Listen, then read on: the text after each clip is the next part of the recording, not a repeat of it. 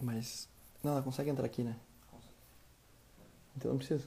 Só vou convidar a galera.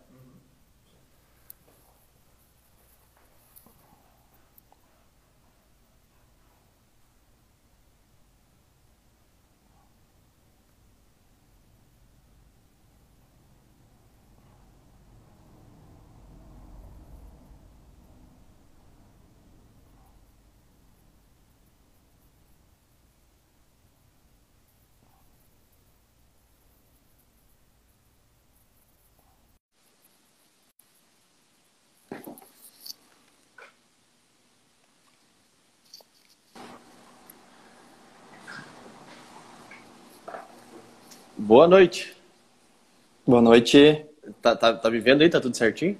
Sim, tudo certo. Me ouvindo também? Aham.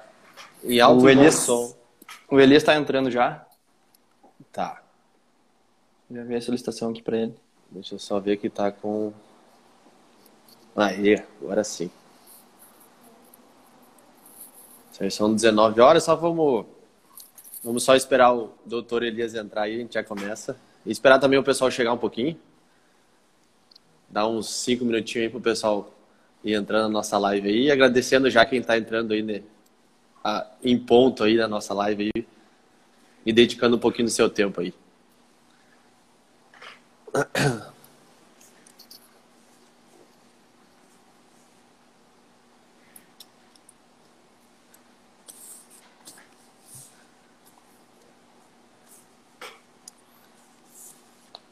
Hoje vai ser um, um assunto um pouquinho diferente. Hoje nós vamos entrevistar um, um amigo que faz parte já das nossas lives aí.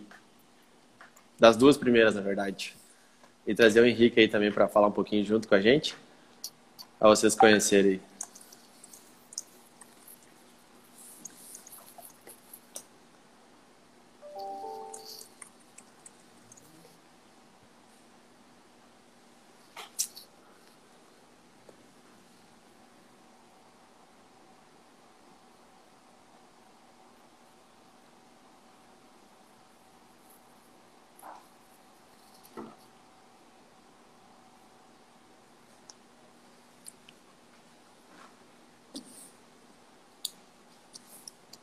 O Elias vai conseguir entrar ali? Mandou o convite? Mandei a solicitação. Ele tá tentando acessar ali.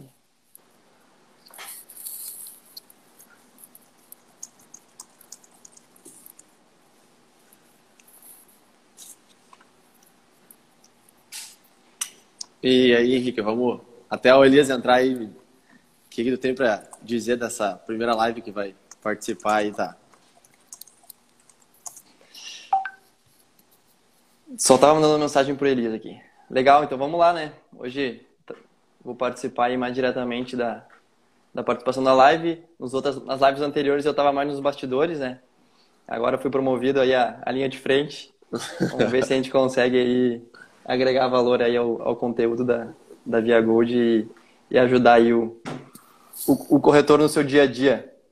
Não, com certeza, cara. Isso aí é, é muito importante, é legal também que você participe, porque às vezes o pessoal, os nossos parceiros principalmente, acabam não entendendo muito bem como é o nosso dia a dia também, né? Nossos bastidores, de tão importante que é, nós temos uma equipe qualificada, né, para poder atender os nossos parceiros, né? Então, IK, como a gente gosta de chamar, tá, vai começar a aparecer cada vez mais nas nossas lives aí para contar um pouco também do dia a dia e que também é um especialista, né, nesse segmento de, de transportes. E aí, agora com os próximos assuntos, nós vamos sempre trazendo mais novidades para todos vocês aí. Acho que o Elias deve estar com um probleminha aí de conexão. É, eu só não tô falando muito que eu tô tentando falar com ele aqui. E antes a gente testou, deu certo. Chamei ele aqui agora para ver o que aconteceu lá. Mas logo ele deve estar na, na live. Tranquilo. Hoje, lembrando que nós vamos ter mais um sorteio hoje no final da nossa live. É, para todo o pessoal que ficar acompanhando a gente até o final aí. Vamos sortear uma consultoria online do, do próprio Elias, né, da consultoria Changes. Ele que vai fazer hoje a participação conosco aí. Esperar mais uns minutinhos aí. Se ele não entrar, a gente pode começar falando de outro assunto. Né? Vamos. Quem, quem, como é que fala, né? Quem sabe faz ao vivo, vamos improvisar alguma coisa aí de, de outro assunto até ele entrar.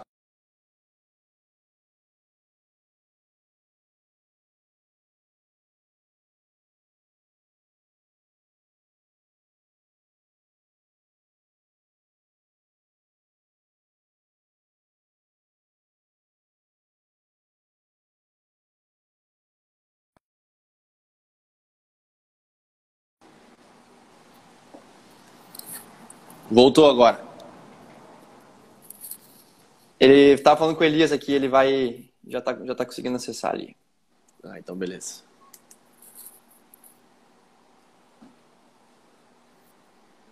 Acho que agora chegou o homem. Olá, muito boa noite a todos. Boa noite, Elias. Tudo bem com vocês, pessoal? Tudo bem. Antes de tudo, peço desculpas aí, um probleminha de conexão, né? Estamos no interior de São Paulo e aqui está. Acho que tá, tá bem ruim a internet mesmo, é mais uma travadinha.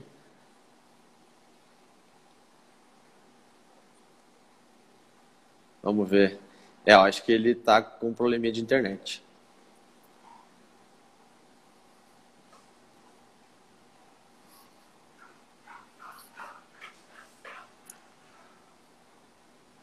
Daqui a pouco se ajeita. Agora.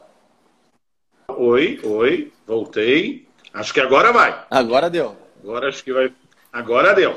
Tudo bem com vocês? Boa noite, Elias. Um prazer tê-lo aqui conosco. Boa noite. Obrigado pela tua participação em mais essa live, né? Essa um pouquinho diferente, né? O Elias agora hoje vai Sim, ser o, verdade. Vai ser o nosso convidado especial da noite, né? Então, é, primeiramente agradecer a todos que estão presentes na nossa live. Hoje está aqui comigo o Elias da Changes Consultoria e o Henrique Toreschini da Via Gold. Né? Então, o Henrique é meu colega aqui na Via Gold, vou pedir para que ele se apresente e depois eu passo a palavra para o Elias. Boa noite, Henrique. Boa noite, Felipe. Boa noite, Elias. Boa noite a todos os parceiros corretores que já nos conhecem e os novos parceiros aí que, que estão pela primeira vez conosco. É, então, eu trabalho aí com o Felipe na Via Gold há alguns anos já. A gente é especialista em seguro de transporte de carga. É, gostaria de agradecer aí aos corretores parceiros que já assistiram as lives anteriores e já iniciaram um processo com a gente aí de consultoria, de assessoria, de treinamento. É, a missão da Via Gold é justamente prestar essa assessoria para facilitar o dia a dia do corretor, né? E então a nossa proposta hoje é justamente compartilhar com vocês experiências, conhecimentos, oportunidades e estratégias para a corretagem de seguros. Muito obrigado, Henrique. Uh, então, Elias, nós nos conhecemos já há algum tempo, né? Tivemos a oportunidade de iniciar um trabalho Sim. em conjunto, né? Para quem não conhece uhum. o Elias, ele é o sócio, sócio proprietário da Changes Consultoria. E Elias, uh, conte para a gente como iniciou a Changes Consultoria, de onde veio, é, quanto tempo já está no tá. mercado. Fale um pouquinho para a gente Vamos... te conhecer e conhecer a empresa um pouquinho. Ok. Vamos lá. A Change está no mercado aí há praticamente 25 anos, né? A gente iniciou é, com alguns trabalhos em seguradoras e logo em seguida em corretoras de seguros. Então a gente atua aí nas frentes de treinamento, desenvolvimento de pessoal, consultorias, mentorias. Então nosso dia a dia é dentro de corretora de seguros, né? Muito mais até em corretora de seguros do que em companhia seguradora. E por meio desses trabalhos a gente roda bastante aí, né? Esse Brasilzão, como eu costumo dizer, e a gente tem a oportunidade de, conhe de conhecer, desculpa, diversos mercados, diversas práticas, né? E alguns cases bem interessantes também, né? Então o nosso dia a dia é literalmente junto com o corretor, dentro da corretora, com as suas equipes. Não, legal. E, e tem, aproveitando um pouquinho o gancho, você comentou desse Brasilzão, que é grande demais, né? É, uhum. Existe alguma, alguma restrição, porque como você fica em São Paulo, existe alguma restrição de atendimento? A gente sabe que hoje também, a, a, vamos dizer assim, um benefício, né? Que a pandemia não tem benefício, sim, mas sim. que aproximou uhum. um pouco dos mercados. Conte um pouco pra gente, é, tem algum problema de um corretor longe de São Paulo ser atendido por você, ou daqui a pouco fazer um, uma consultoria, alguma coisa assim? Uh, não, Felipe, não tem problema nenhum. Na, na verdade, com o advento uh, da pandemia, a gente por necessidade, né, não tem nenhum outro nome, tanto nossa como dos clientes, a gente precisou se reinventar, né? Hoje a maior quantidade de clientes, inclusive, que a gente atende é, é fora de São Paulo, né? E, e, a tecnologia aí, né? O modelo virtual nos ajuda bastante nos acompanhamentos. É claro que os diagnósticos, avaliação de processo e tudo mais, a gente acaba fazendo em loco, né? Mas a gente tem conseguido aí até um up em vários sentidos ao desenvolver os projetos com usando a tecnologia aí ao nosso favor. A gente ganha velocidade, a gente ganha aí, uh, eficiência em uma série de processos. Então, hoje, uh, eu costumo dizer que a, a, questão geográfica não é impeditivo nenhum. Tá? Hoje isso está bem, bem administrado. Né? Legal. Legal, Henrique... Elias. Eu queria só complementar, já que a gente está falando uhum. da tua experiência aí com mais de 30 anos de, de, de, experiência no, no ramo de seguros, né? Eu imagino que você deve ter visto já diferentes tipos de, de seguros durante toda essa tua trajetória e, mais do que isso, a mudança na, nos tipos de cobertura de lá para cá, né? É, tanto certo. por inovação de novos produtos, como o avanço da tecnologia em si, que permite que muitos seguros sejam contratados na ponta, né? Então eu queria entender como que Perfeito. você vê o mercado de seguros na atualidade hoje. Olha, Henrique, eu, eu vejo o mercado seguro mais do que nunca extremamente promissor. Né? Eu costumo dizer que há 25 anos lá atrás, quando a gente é, iniciou nas corretoras, quando se tocava telefone era para falar é, de produto, 99% das vezes, salvo alguma especificação é, do corretor, era para falar de automóvel. Né? Hoje a gente já vê é, demanda de outros ramos, de outros produtos, tanto na pessoa física como na pessoa jurídica. Né? É claro, não, não dá para comparar a cultura do brasileiro em relação ao que acontece lá fora. Mas se você pensar aí nas duas últimas décadas, a gente tem uma evolução bastante significativa, né? Tanto em potencial de mercado, como em demanda, como uh, desenvolvimento e aproveitamento de nichos, de produtos, de ramos, né? Então eu vejo aí de uma maneira bastante é, otimista, né? E positiva, porque mercado, na minha visão, mercado não falta, né? Uhum. Embora o pessoal, né, a gente ouça quase que constantemente os colegas falarem assim, ah, o mercado está saturado, é muito corretor, uhum. etc e tal. Eu ainda vejo como um mercado que é, tem muito a crescer, tem muito a desenvolver e o próprio corretor também, tá? Aproveitando... É, assim, até Opa, desculpa. Não, pode desculpa. falar, Felipe. Perdão. Pode, finaliza, finaliza que eu te atrapalhei.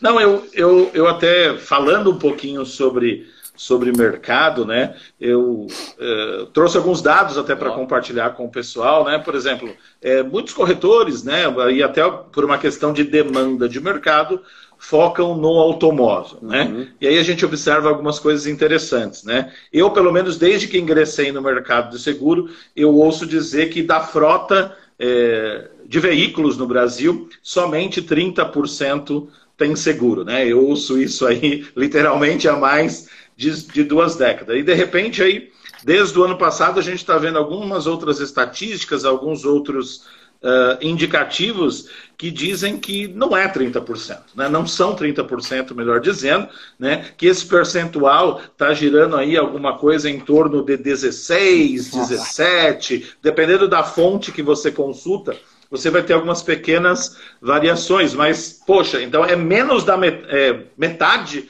do que se dizia, Sim. já era muito pouco os 30%, né? E sendo metade ainda nem se fala do potencial. Se a gente vai para um produto uh, de seguro empresarial, as estatísticas falam que, em relação às empresas existentes no país, somente 15% tem seguro. Se for para a residência, esse número cai é, para 13%.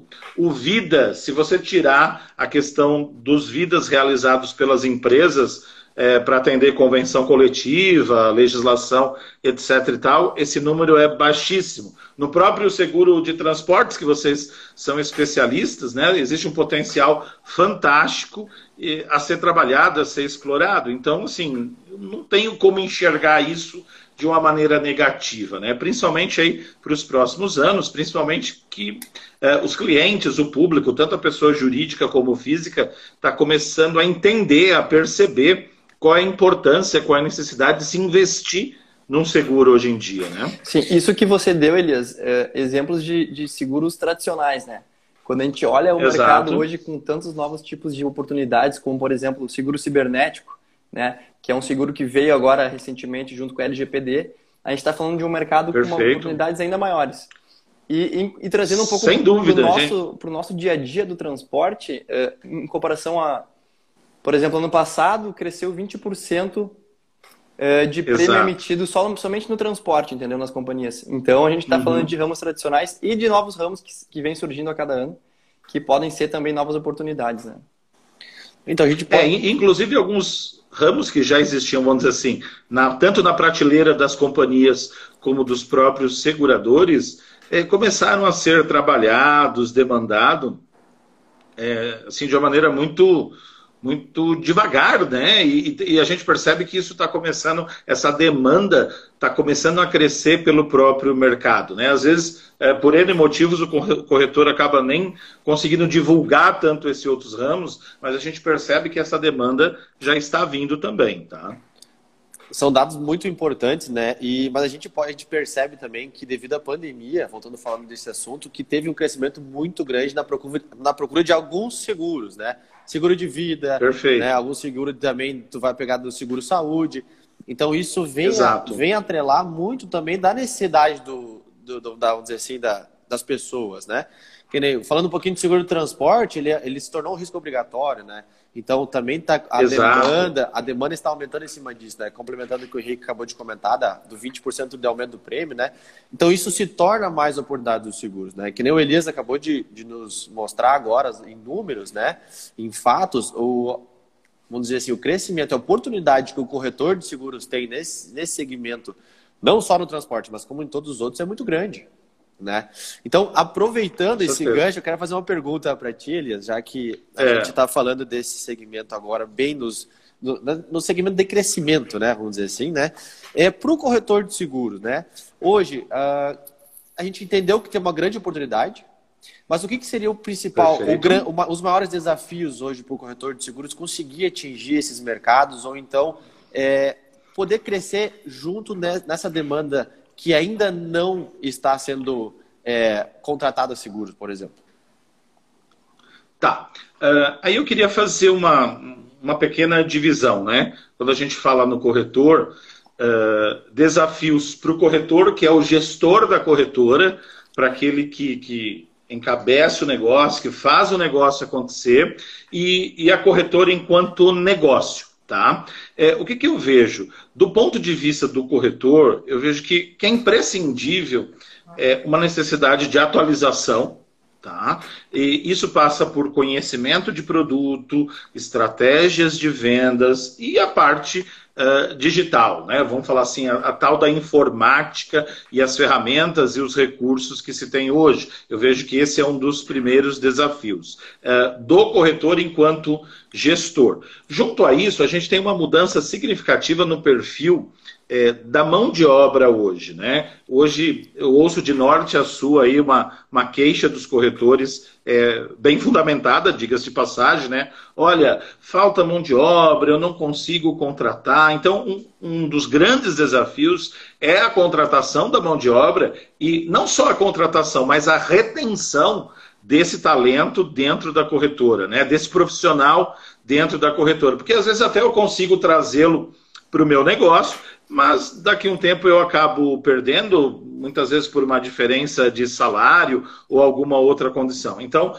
a contratação de pessoas e reter esses profissionais, eu enxergo como um, um, um dos grandes desafios aí do negócio. E junto com isso, já falando da corretora, eu vejo a questão da diversificação, né, do tão falado cross-selling, né? Existe uma carteira hoje dentro da corretora, seja ela de pessoa física, seja ela de pessoa jurídica, e em média quantos itens eu tenho por cliente, né? Então assim, se fala muito e há muitos anos sobre o cross-selling, né? Mas o, o que eu observo é o seguinte: muitas corretoras não têm uma estratégia fundamentada, planejada, especificada para que seja feito esse, esse cross-selling, né?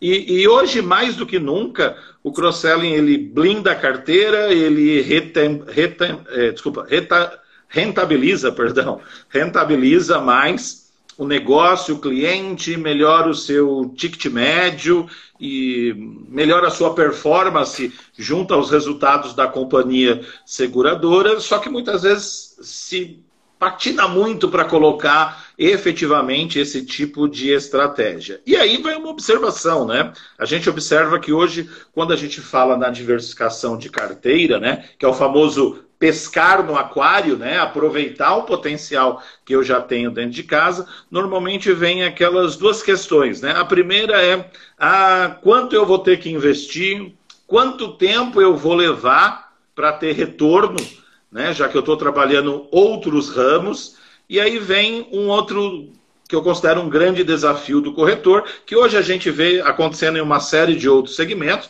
Se vocês observarem hoje, eu não vejo isso como um modismo, mas como uma necessidade, que é a questão das parcerias. Uhum. Né? Por exemplo, imagine eu sou a situação da própria Via Gold. Eu sou um corretor, eu tenho na minha carteira pessoas físicas e jurídicas, e de repente eu tenho oportunidades, por exemplo, de um de trabalhar com seguro transporte, mas eu não tenho conhecimento no assunto, ah, eu não tenho expertise nisso.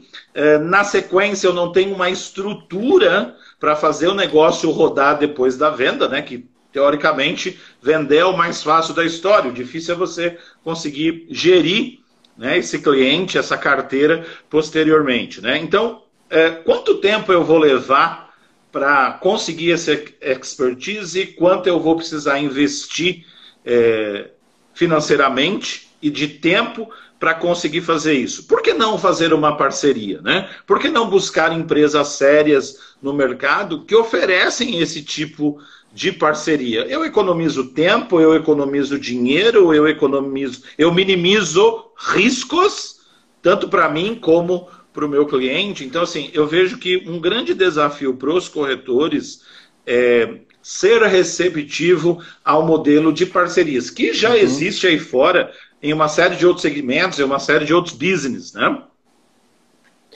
É verdade, é um ponto muito importante, até porque hoje já existem é, corretoras ou assessorias especializadas em, em tal segmento, né? Que nem tu acabou de comentar, que, que daqui a pouco tu vai estar perdendo um tempo e perdendo dinheiro para não ter o retorno que você desejaria, né? E ainda assim fazer com que toda aquela operação que tu já tinha fosse então deixada de lado para acreditar num projeto novo e não dar o retorno necessário ou esperado, né? Superando a expectativa. É. Perfeito. E se você me permite um complemento final nesse seu questionamento, né? É, o que a gente observa aí, né, das grandes empresas, é, dos grandes negócios, né?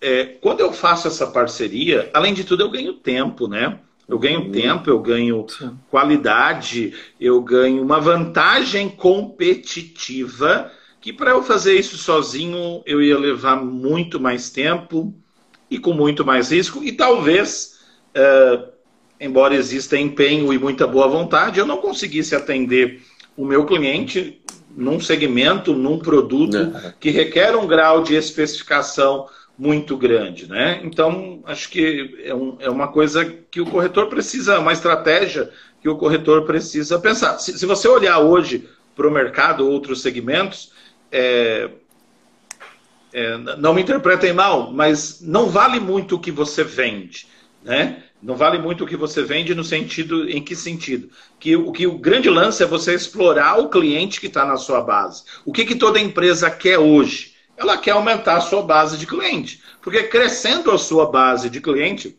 reservadas as devidas proporções, ela pode vender quase qualquer coisa, né? uhum. né? Quase qualquer produto que tenha sinergia. Só que sozinho, no mercado de hoje, eu não vou conseguir fazer tudo sozinho, não é verdade? Eu sei que gera insegurança, né? principalmente quando a gente fala na corretagem de seguro, que é uma questão de relacionamento, que é uma questão de confiança, né? Mas avalie os seus parceiros, procure parceiros de qualidade. Hoje existe aí no mercado empresas disponíveis, como a própria Via Gold, que atua no, no, muito bem no transportes, né, e entrega um serviço de qualidade, né? Agora, se eu não fizer a parceria, eu vou precisar de tempo, de investimento e vou ter bastante trabalho. Né? Perfeito. Né? Certo.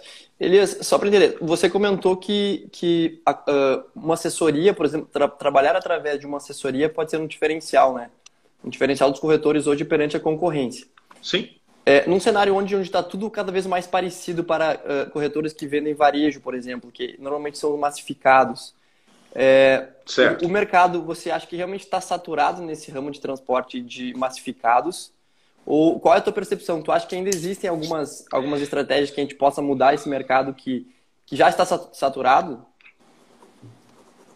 Olha, é, de verdade, Henrique, eu não consigo te dizer nenhum, falando seguro especificamente, nenhum, com esses números que a gente falou, né? Se a gente pegar aí é, o maior volume quantitativamente de seguro vendido, pelo menos estatísticas, um deles é o automóvel. Né? Se o automóvel consiga um aproveitamento de potencial existente, que antes se falava em 30%, e hoje se fala em 16, 17, 18, e isso era considerado um segmento saturado, Sim. tu imagina os outros. É, é, na minha visão, é o seguinte: talvez estejam saturadas ou desgastadas as estratégias que estão sendo utilizadas. As formas tá? de, de, de, venda, no caso As... também. Né?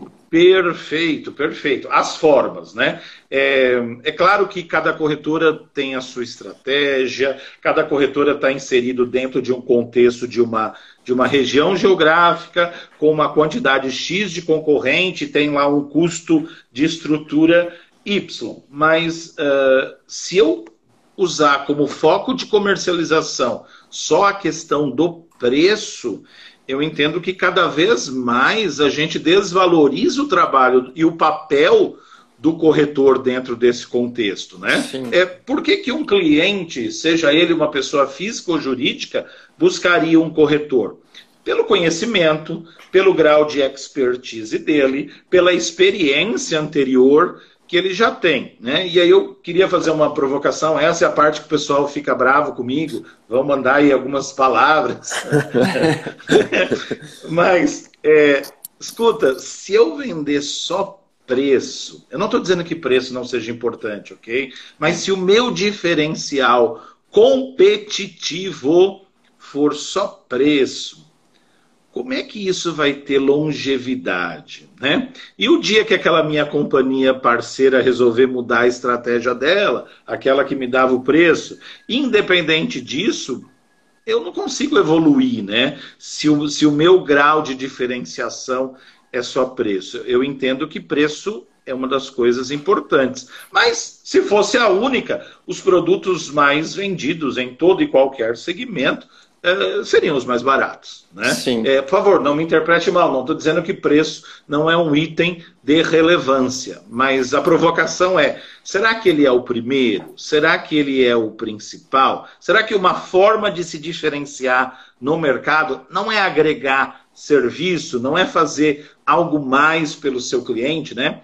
Hoje a gente fala muito na tal da venda consultiva, né? Uhum. A venda consultiva, na minha visão, é radicalmente contrária à venda de preço, né? Que na venda consultiva eu vou efetivamente resolver problemas, amparar o cliente, proteger o patrimônio dele e dar uma segurança para o tempo que ele investiu para constituir aquele patrimônio.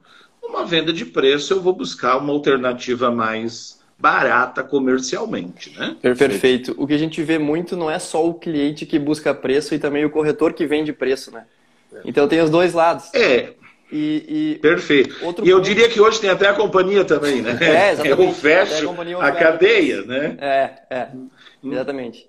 E então, outro ponto que a gente então, vê assim... muito assim, Elias, é, não sei a tua opinião, é sobre a distribuição uhum. dos produtos. Muitas vezes os corretores eles têm um produto interessante, as seguradoras mais ainda, existem diversos tipos de produtos diferentes para ofertar, só que a distribuição está errada, eu imagino, porque muitas vezes se vende um produto que não é tão bom, mas ele é distribuído da forma correta, chega lá no consumidor final e o cara acaba comprando a opção que tem. Né? Então eu acho que uma estratégia que, que a, a gente vê no mercado assim que falta um pouco é tu distribuir um, a forma de distribuição de um produto melhor, sabe? Tu comunicar as coberturas de uma forma adequada para que o, o, o cliente final entenda que além de preço existem coisas diferentes, entendeu? É, eu, eu costumo dizer o seguinte, Henrique, é, o primeiro passo para eu vender é eu informar. Né? É, pensando num produto ou num serviço, eu preciso informar que eu trabalho com aquilo. Né? A gente tem N cases aí, N situações onde a gente está em loco com o cliente, com o corretor do cliente, e a gente ouve do cliente assim, de uma maneira bastante espontânea e sincera. Puxa vida, eu não sabia que vocês trabalhavam com uhum. isso, vocês nunca me ofereceram isso. Então, Exatamente. Então, veja, é, é, é impossível eu vender, eu distribuir, como, como tu utilizou a expressão, sem eu informar. E para eu informar, eu preciso contatar. Né? Uhum. E aí basta ver aí, né? Faça o pessoal que está nos assistindo aí, faça uma reflexão, seja o seu cliente pessoa física ou jurídica, quantos contatos a gente desenvolve com ele durante o decorrer da vigência, é, partindo do pressuposto que não foi por sinistro ou por uma parcela em atraso. Né? É, após o fechamento daquele negócio X, no decorrer eu tenho mais um ano para divulgar o meu portfólio para ele, né? Quantas vezes eu o contatei para apresentar esse portfólio? E aí eu entendo que a tecnologia pode nos ajudar, Sim, né? Perfeito. A tecnologia nos dá velocidade, nos dá braço, nos dá ganho em escala para fazer essa divulgação. Agora, sem informar e sem contatar, desculpa, é impossível vender e muito menos fidelizar. Né? Também ouço muito o pessoal dizer assim: ah, cliente não é mais fiel, cliente nos troca por 10 reais, como diz aí no sul, por 10 pila, eu perco o cara, né? Por, pensando numa conta jurídica, né? Eu ouvi o corretor falar outro dia: olha, por 170 reais o cidadão lá uhum. trocou o seguro, não me deu nem chance. Então, veja, é, o que eu queria propor a reflexão é o seguinte: se ele está te trocando por 10 reais ou por cento e poucos reais, será que não é porque ele não conseguiu perceber, assimilar o, aquilo que tu tem para oferecer para ele de serviço, de conhecimento, de consultoria efetivamente, porque ninguém vai te trocar por esses valores se ele enxergar diferencial. Então, aí entra um outro desafio que eu não falei na sua pergunta, é conseguir mostrar para o meu cliente quais são os meus diferenciais. Porque se eu não os tiver ou não conseguir mostrar, ele vai me comparar com qualquer outro que tem um preço menor. Na é verdade? Perfeito. Perfeito. Eli, Elias e Henrique, aproveitando, o, o papo está muito bom. É, e eu, eu comecei a pensar certo. agora, fugindo um pouco do, do nosso roteiro. É, isso tudo que a gente está conversando agora, é. ele diz muito que ele vai de encontro muito com a experiência que, que a gente tem que passar para o cliente, certo? É, numa venda de um seguro, Perfeito. ou da pouco no atendimento de um sinistro, né? porque eh, é muito a relação de confiança no primeiro momento, né?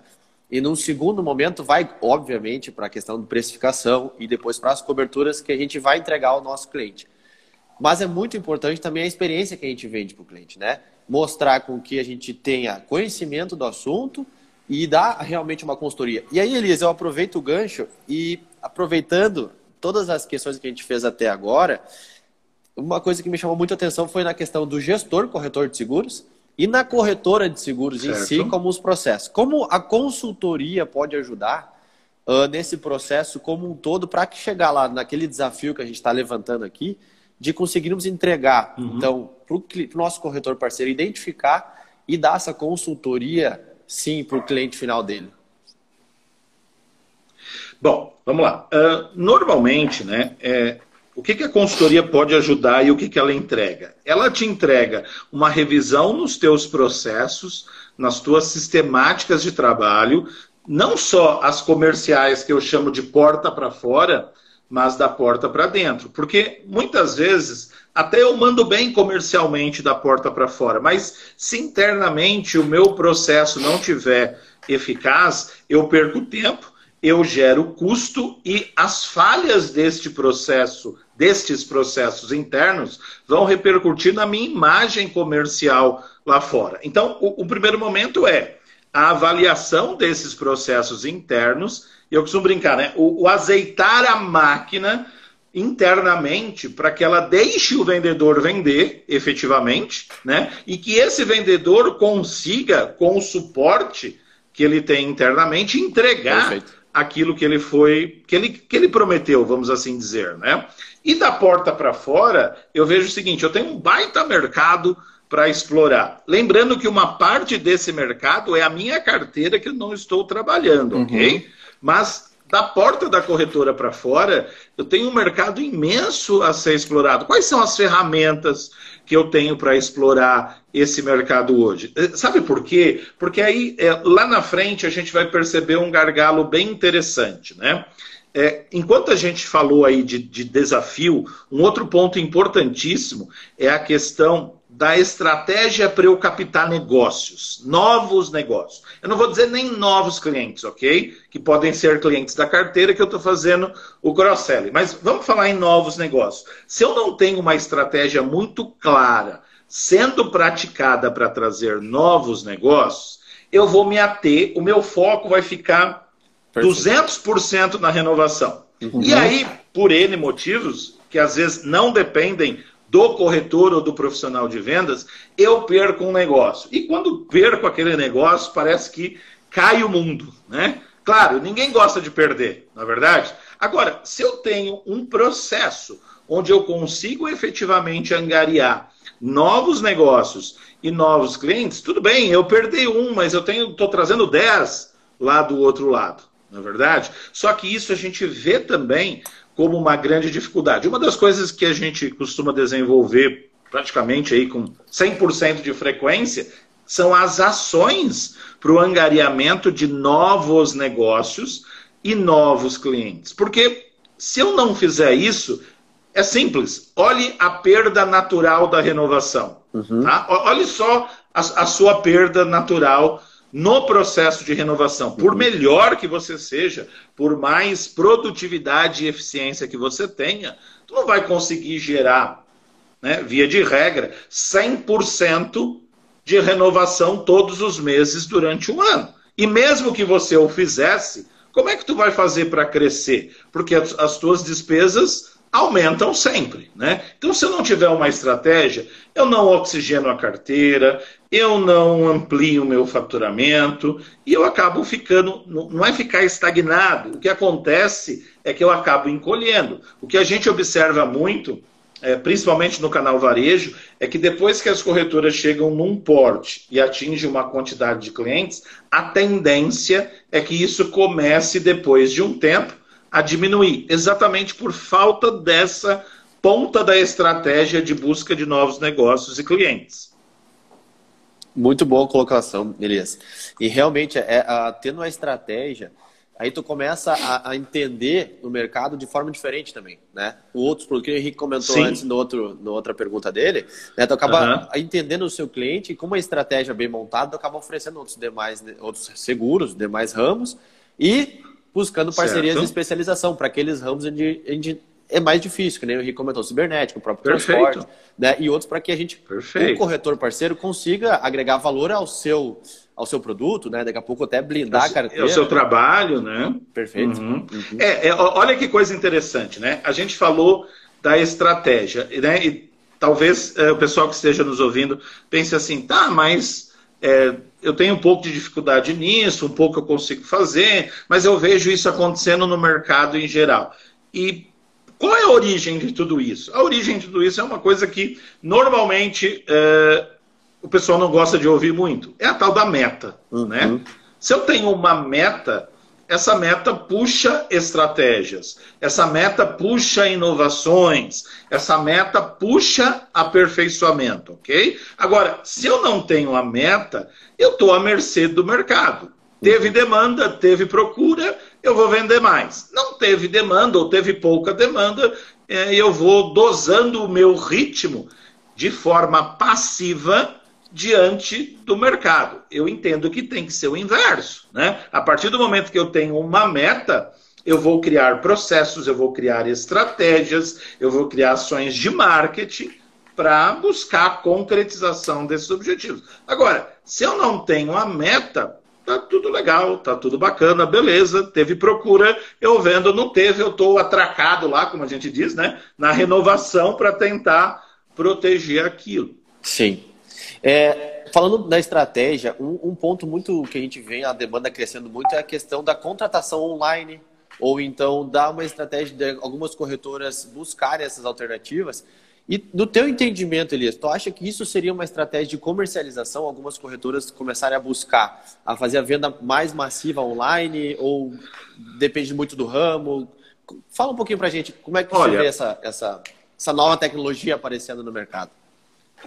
Uhum. Bom, eu vejo assim, é tendência, fato, tudo bem? Nós vamos para isso. Pode demorar um pouco mais, pode demorar um pouco menos. Para alguns produtos é mais fácil a gente enxergar isso no online, para outros eu entendo que vai demorar mais tempo ainda. Agora, eu queria falar sobre duas coisas. Que, que nós vamos para isso, eu vejo como uma necessidade e algo que não tem volta, ok? Perfeito. É, porém, eu, eu, eu entendo que o essencial é o seguinte: é entender qual é o público que busca isso e a forma de fazer isso, né? É, nós temos um histórico aí é, no Brasil de algumas corretoras online, né? Uma foi vendida recentemente aí por uma quantia bastante significativa, né? Mas já tivemos uma série de cases, né? É, daquilo que a gente conhece, daquilo que a gente esteve até presente em loco em algumas, sem citar nomes, não seria ético, né? Mas eu vejo assim, boa parte, uma, uma grande parcela do público e a maior dela por enquanto, ok? Não está preparado para uma compra 100% online. Perfeito.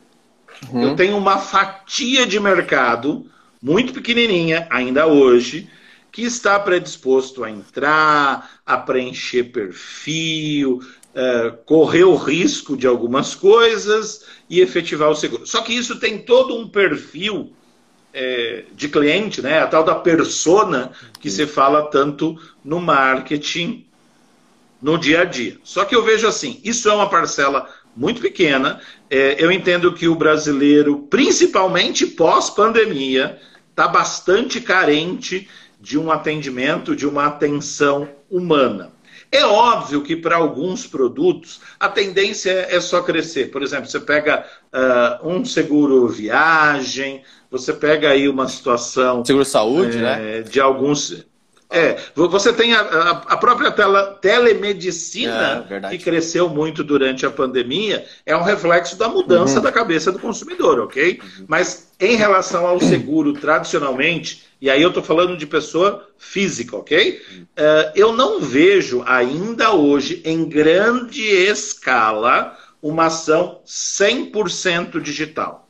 Eu, eu entendo, e, e uh, os próprios cases existentes no mercado já provaram isso, né? Algumas empresas, a proposta inicial, quando botaram o pé no mercado, era o 100% digital. E tiveram que voltar atrás, fazendo uma mescla do digital mais uh, o atendimento humano. Eu entendo que isso ainda está sendo valorizado, principalmente depois da pandemia, ok? E por mais um tempo, eu entendo que o modelo será esse, uma mescla das duas coisas. Para alguns produtos, eu entendo que fica mais fácil. O viagem, como eu exemplifiquei agora há pouco, é, talvez um seguro de bike também, né? mas eu não vejo a grande massa ainda, ainda do público brasileiro fazendo o processo 100% online. Vai ter aquela fatia de mercado, de jovens extremamente afins com a questão da tecnologia, que não querem, aspas, ajuda de ninguém, e ele vai e faz o seu negócio. É simples. Sim. Pense numa loja, tá? Pense numa loja física. Existem pessoas que vão a uma loja e se elas não tiverem um vendedor que venha e os atende, uhum. ela considera aquela loja com mau atendimento. Uhum. Você tem outros perfis de pessoas que vão até a loja física. E se alguém for até eles, eles acham que aquilo é um incômodo. Eu entendo uma situação muito semelhante no digital. Uhum. Né? Pessoas que vão querer ajuda, o consultor, o aspecto técnico, humano, e outras pessoas que vão querer fazer tudo sozinho. Que hoje, quantitativamente, são muito pequenas. É, é só olhar as corretoras. Quais são as corretoras que são 100% digital no país? Não é, exatamente. Todas elas têm. É, não é 100%, 100% digital. É. Elas são elas são chamadas de corretoras digitais, estão na categoria de digitais, mas o processo não é 100%. Então é sinal que o brasileiro uh, precisa disso ainda. E detalhe, uh, vários cases do mercado, quando colocaram o consultor para tratar com o cliente, o índice de fechamento aumentou, a rentabilidade da corretora aumentou. É sinal que o brasileiro ainda precisa, quer isso, né? É Mas é uma tendência. Na minha visão, nós não temos como escapar disso, né? O PJ, eu vou ter algumas complexidades maiores para isso, porque o grau de conhecimento, de expertise é, exigido é muito maior. Então eu vejo o PJ muito mais distante disso. Sinal que há espaço para os corretores deitarem e rolarem uhum. no PJ, né? Não, e a gente começa a ver então, a, a, a, importância do corretor de seguros nesse momento, né? Não é só que a gente vê muitas notícias, ah, daqui a pouco o corretor, talvez devido ao produto não vai ser mais necessário, mas as próprias corretoras online hoje, que se dizem online, elas têm corretores atrás, têm consultores atrás dela, né? Então, a, o corretor vai ser importante sempre, né? E eu, eu acredito ainda que a principal engrenagem, porque assim, tu tem um produto, tu tem um cliente. Agora, entender a, a demanda daquele cliente e trazer para a seguradora fazer com que o seguro atenda é o corretor, né? Que hoje tem um grande papel nesse mercado. É, perfeito. E aí a gente entra naquela grande discussão, né? Ah, mas vai acabar corretor, não é. vai e uhum. tal. É, vamos ser bastante assertivo, né? É, por favor, não me interpretem mal, ok? Mas é, dentro da estrutura que existe hoje em nível Brasil, o corretor é um custo bastante pequeno para muitas operações, para muitos business, para muitas companhias. É. Se elas fossem fazer isso direto, com certeza o custo seria maior. Neste modelo que está, onde ainda o consumidor, o cliente, quer falar com alguém, quer discutir isso com alguém. Se a gente for para o digital, é outra história, é outro mundo. Mas hoje o corretor é um custo bem interessante para uma companhia seguradora, né? E outra, ele conhece o cliente, né? O contato do cliente da carteira ainda é ele, ele ainda faz esse elo de, de ligação de uma maneira estratégica bem interessante, né? E a confiança, né? Sem gerar, tem toda a credibilidade, a confiança do segurado em saber que está fazendo um seguro com uma pessoa que possa é, confiar, né? Sem dúvida. Hoje, aí, aí não é só nem a questão do pessoa física, mas do PJ, isso em diversos uh, uh, estados, em diversas regiões, com os mais diversos portes de clientes. O que eu vejo muitas vezes é o cliente dizendo: olha, eu confio em você. Exatamente eu estou fazendo porque é você. Eu estou optando por essa porque é a tua orientação. E aí eu vejo, bom, tá certo? É, é, sinal que ele. Veja que coisa interessante. Ele percebe o valor do corretor. Uhum. Ele percebe o corretor como aquele profissional que agrega algo para ele, que agrega esse conhecimento e, e esse expertise. Se o cliente não perceber isso, aí sim eu vejo que tem alguma coisa de muito errado no nosso processo de vendas. Não é verdade? É verdade, é verdade. Gente, eu só queria fazer uma pausa rapidinho aqui para dizer que nós temos ainda uns 10 minutinhos na nossa live e nós vamos fazer um sorteio surpresa no final da live. Então, todos que tiverem até o final da live vão poder concorrer. Antes de Henrique, se quiser assumir a palavra aí um pouquinho, fazer uma pergunta claro. para Elias. Não, eu estava pensando aqui quando vocês estavam conversando, é, é, eu fico pensando num corretor menor, assim, Felipe Elias, um corretor pequeno, aquele que não certo. tem muito uh, capital humano, tá, para comercializar o seguro.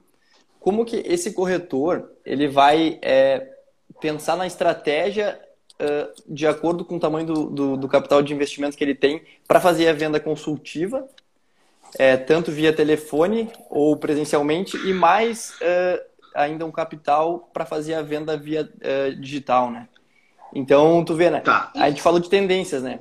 O corretor que está vindo para o mercado agora, os novos corretores se formando na, na SUSEP, eles têm uma tendência mais da uma geração mais, mais uh, de hoje em dia, né? E o corretor mais antigo, por, Perfeito. por contrapartida, ele prefere ainda fazer ligação, fazer uh, telefonema e, e, visitar presencialmente, né? o, os segurados. Como que o corretor menor ele vai conseguir se adaptar a tudo isso ao mesmo tempo? Tá, então vamos lá. É, esse, esse, corretor menor, é, me perdoe a sinceridade, eu costumo dizer que ele apanha de todos os lados, né?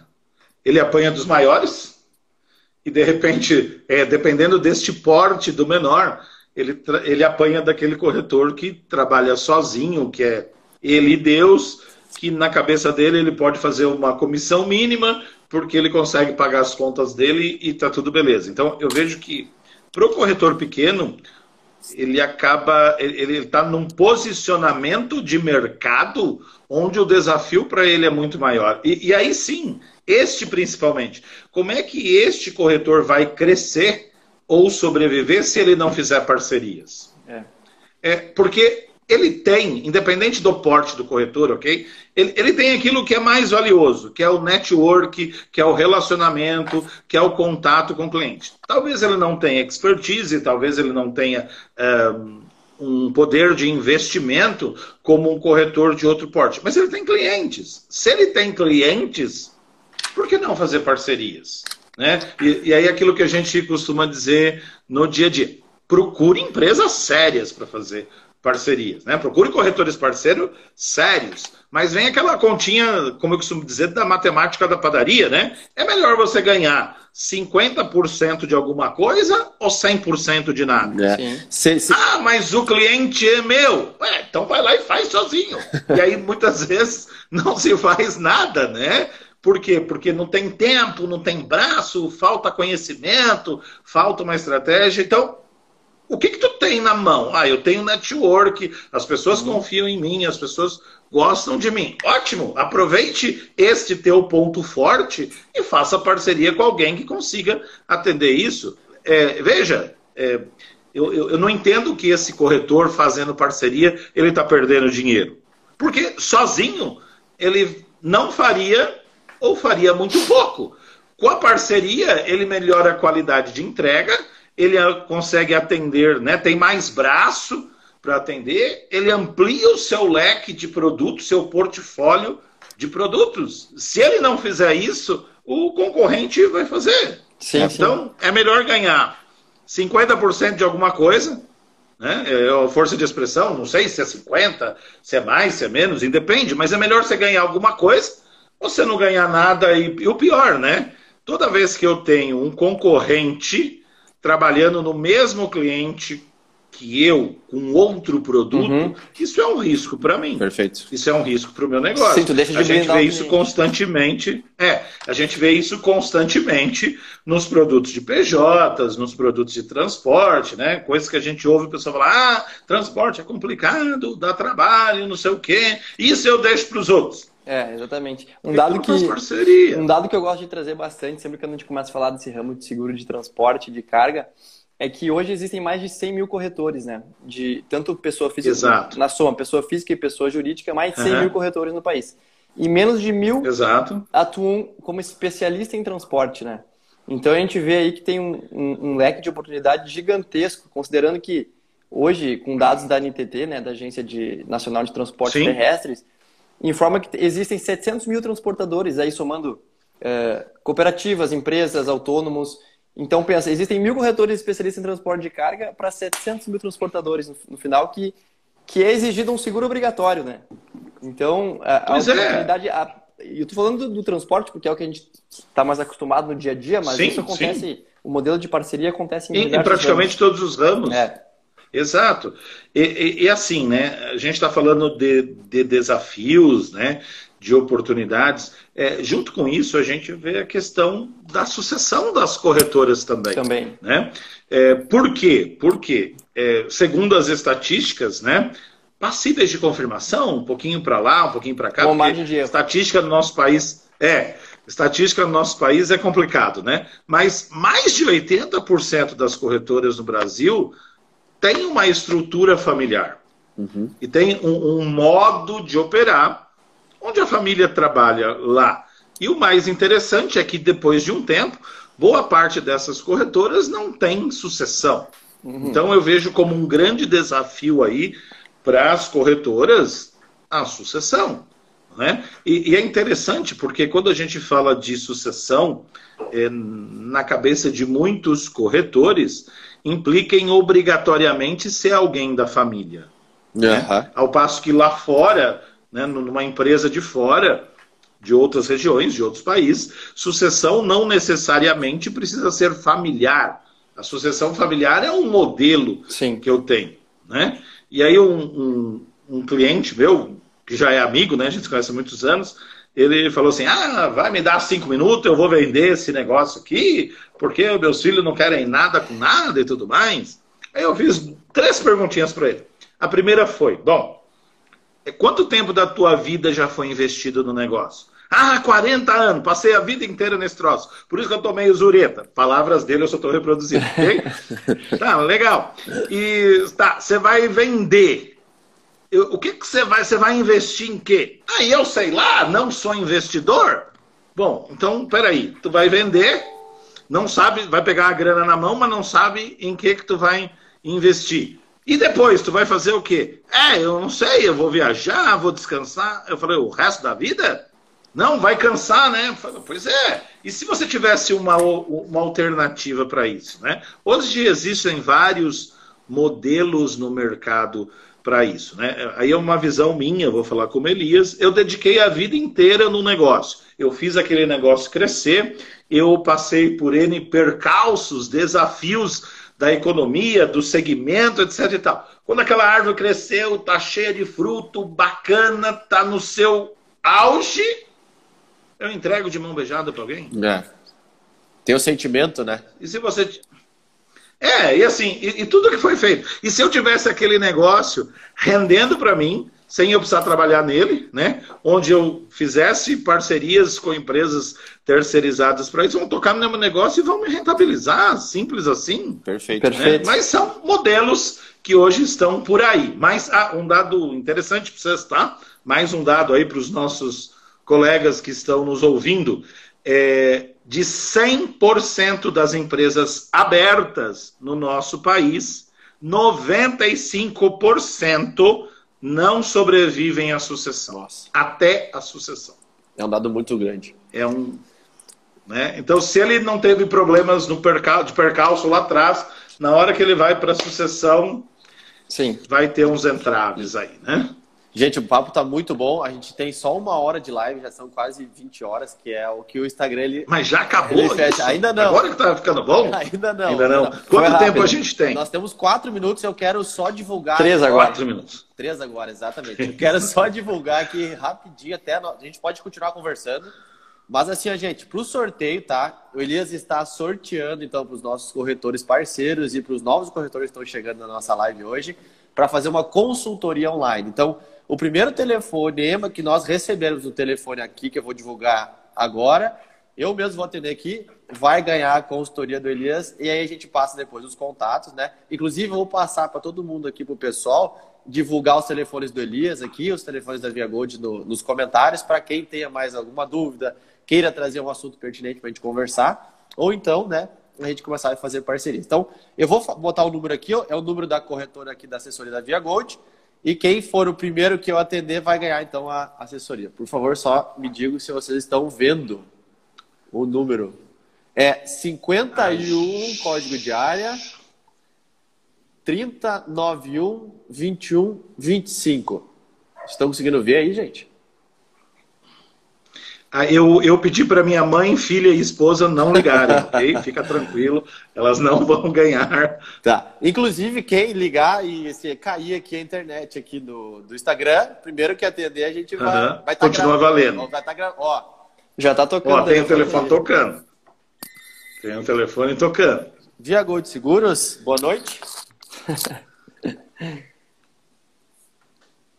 e aí, Renato, tudo bem? Da onde você fala?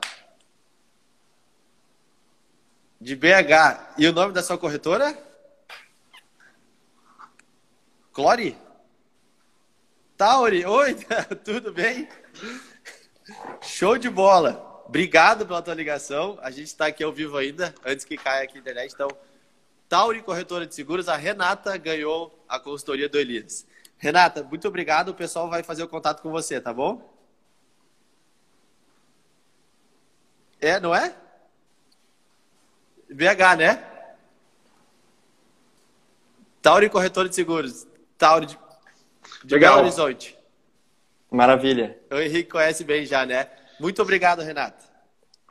A Tauri a- começou com a a, gente gente entra em agora, hein? Oi?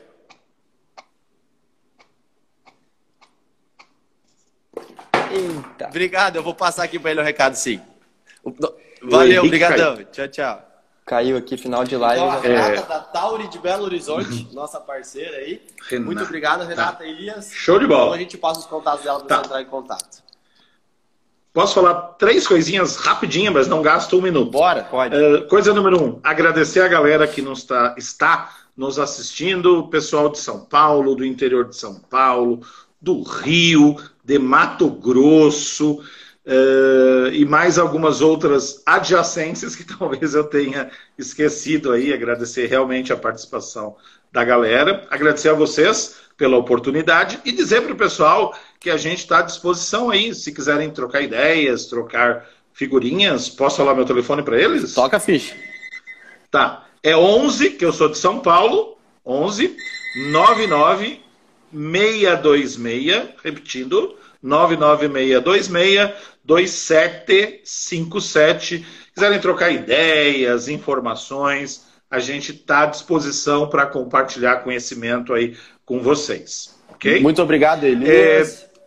Diga. Eu que agradeço, pessoal. Valeu, pessoal. Não, não, eu só queria realmente agradecer vocês dois. Então tá. Elias, Temos algum tempinho ainda ou já deu? Aqui já deu, ah, pode, Deu? pode cair a, Tá. qualquer momento. Eu só queria Qualquer momento. finalizar. A gente pode ir conversando só antes de nós acabarmos aqui. Eu queria agradecer Pode. imensamente a todos os nossos parceiros e todos os novos corretores e amigos que puderam estar hoje presente conosco aí. Especial Elias e Henrique, muito obrigado. E na próxima vamos trazer mais conteúdo para todos os nossos parceiros aí, com o objetivo de sempre elaborando coisas novas. Certo, gente? Muito obrigado. Passou, passou rapidinho, né? É. A gente poderia falar mais um bocado de coisa aí. Quando- De repente a gente vê uma outra oportunidade aí para trazer Não, eu já. mais informação para a galera, né? Quando você Ó, ia recebi, falando... recebi a informação aqui que tá 5 segundos tá desligando. Então tá, gente. Cinco segundos. Valeu, então, só agradecer a todos vocês, pessoal. Gratidão. Obrigado. Muito obrigado, ok? Um abraço. Tchau, tchau.